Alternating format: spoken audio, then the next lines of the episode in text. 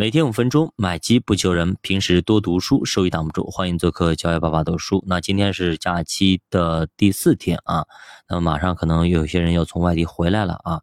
那咱继续来读书。那您在路上多听一会儿啊，可以打开去听一听啊，呃，给你这个拥堵的高速路上啊，增加一些色彩吧啊，不要着急，慢慢来啊，可以多学一点东西啊。昨天咱们聊了这个金融危机的前的最后一个周末啊，如果这个礼拜啊，礼拜两天有两天啊，周末两天，如果搞不定，那雷曼必倒无疑啊，必倒无疑。大家其实都是彻夜难眠啊，美林比雷曼还紧张，他们知道第二天雷曼倒闭之后，那就该轮到他自己了。所以呢，总裁费莱明一早就出门跟塞恩商量公司的未来。到底该咋办，兄弟？那费莱明认为应该找美国银行去合作，让刘易斯直接买下美林。但是塞恩则认为可以出售一部分，但是呢，也没必要出售整个公司，咱还不至于那么差。费莱明则非常坚定，他认为，如果失去这次卖给美国银行的机会，那么美林会万劫不复。但是塞恩总觉得他有点杞人忧天了，兄弟，现在。是雷曼是第一冤大头，全民都看着他呢，咱没事儿，好着呢。你也有真有点草木皆兵、夸大其词了。其实美国银行对于美林的态度要比雷曼要积极的多得多，他们也一直等着塞恩开口。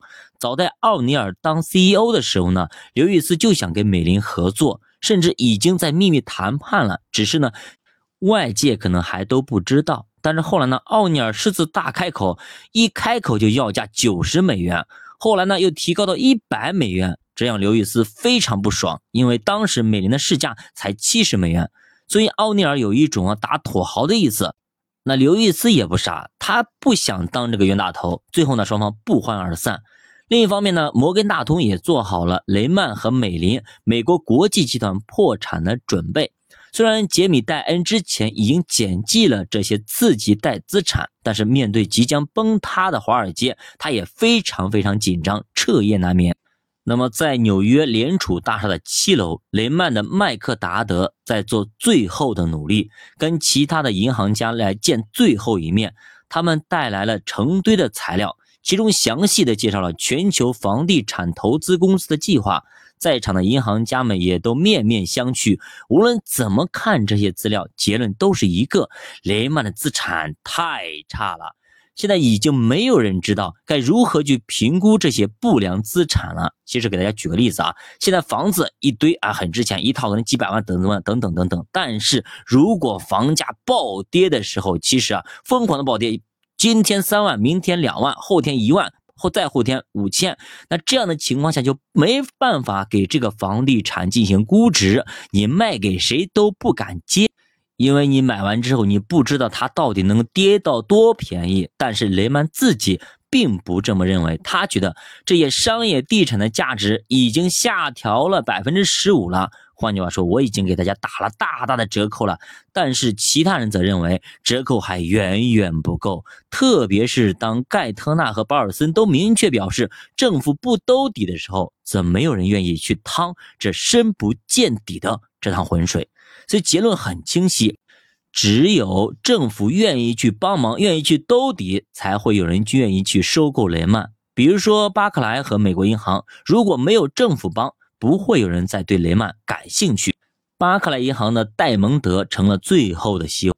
说实话，戴蒙德曾经还真的想收购雷曼来着，但是呢，这笔交易它太复杂了，没有政府兜底，他自己呢也完成不了。还曾试图打电话给巴菲特，让巴菲特为这笔交易做提供担保，而巴菲特的心思此时根本就没在华尔街，老狐狸根本就不想管，他对这些华尔街的银行家们也没有什么好感啊，一群唯利是图的家伙，所以只是礼貌的说了句啊，把材料发给我，我看看。那么现在的保尔森和盖特纳的任务就是退而求其次。看看能不能保住美国国际集团和美林雷曼，的话就算了啊，直接就废掉好了。看能不能守住下一张多米诺骨牌。保尔森其实呢，之前一直反对美国银行和美林接触，但是到了这时候，他也转变了态度。这时候，美林的塞恩呢，终于跟刘易斯见面了。简明扼要啊，问刘易斯你要不要，要不要买下我们美林百分之九点九的股权，并为其提供流动性的支持？刘易斯也很爽快，没兴趣，我要买下的是整个美林，要卖你全卖，不要卖给我一部分。塞恩也回应啊，我不想卖掉整个公司。说白了就是说，你愿意帮忙，你帮，哎，反正我公司我不卖啊，你给我钱就行了，让我办事，我活过来之后，我到时候钱把把钱还给你，大概这么个意思。最后呢，不欢而散。其实呢，塞恩啊，跟那个雷曼的老大一模一样啊。他们其实说实话，辛辛苦苦创业不容易，这个时候呢，他如果是把公司卖掉，说实话，着实是不舍，而且是割肉地板价给卖掉。那你卖一部分。对吧？你美林还是美林，但是你全部卖了之后，美林就不是美林了，那自己也不再是美林的 CEO，自己也就此可能就直接失业了。当然，塞恩当时还有另外一个选择，那就是摩根史丹利。所以这一次谈判没成功之后呢，马上是转身去去找摩根史丹利。当时的摩根史丹利也是比较感兴趣的啊，所以呢这块他其实是有的谈的。那最后他谈成了没有呢？咱们下期继续接着讲。欢迎大家留言、点赞、收藏、关注、转发，再见。